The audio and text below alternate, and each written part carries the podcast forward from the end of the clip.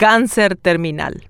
Con amparo judicial en mano, muchos pacientes con cáncer mueren antes que salud pública les provea la medicación que les urgía. Más allá de los papeles como el propio amparo, la Constitución Nacional o la Declaración Universal de los Derechos Humanos, en este país nada es gratis, mucho menos la atención médica.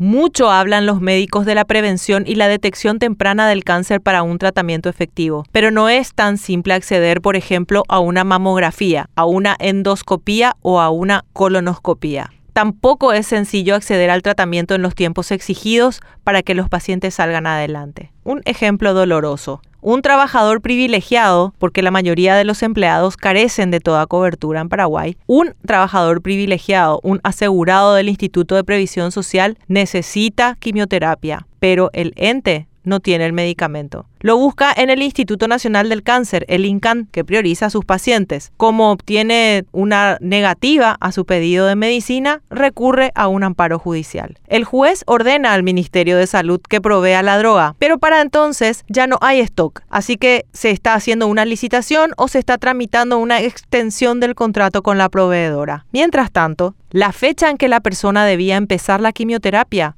pasó de largo. Su calidad de vida empeora, los dolores arrecian. Para una o dos sesiones se hacen polladas, los amigos colaboran, la familia también, pero a la larga no hay ingresos económicos que aguanten el costo de los medicamentos. Estas historias se cuentan por cientos. Las asociaciones de pacientes con cáncer lloran de impotencia porque entre la burocracia, un estado fallido y la insensibilidad de las autoridades se les va la vida un día más, un día más para compartir con hijos, con hermanos, con padres, con amigos, un día más para abrazar, para ver el sol, sentir su calor, oír los pájaros, oler la tierra mojada con las primeras gotas de lluvia. Todo esto fue pasado por alto por Felipe González, que dijo que los recursos de amparo muchas veces los piden pacientes que ya no tienen chance de recuperación. La reacción de médicos y enfermeros le costó el cargo de ministro de Salud antes de asumir, y no es para menos. Las difíciles condiciones para pacientes con cáncer, apenas un ejemplo del pésimo sistema público de salud, son consecuencia de años de desidia de gobiernos tan colorados como el de Santiago Peña, que inicia en agosto y que debería comenzar a invertir más en prevención. Si se tuviera acceso temprano a los estudios de detección de cáncer y la garantía de que existirán a su debido tiempo medicamentos y equipos,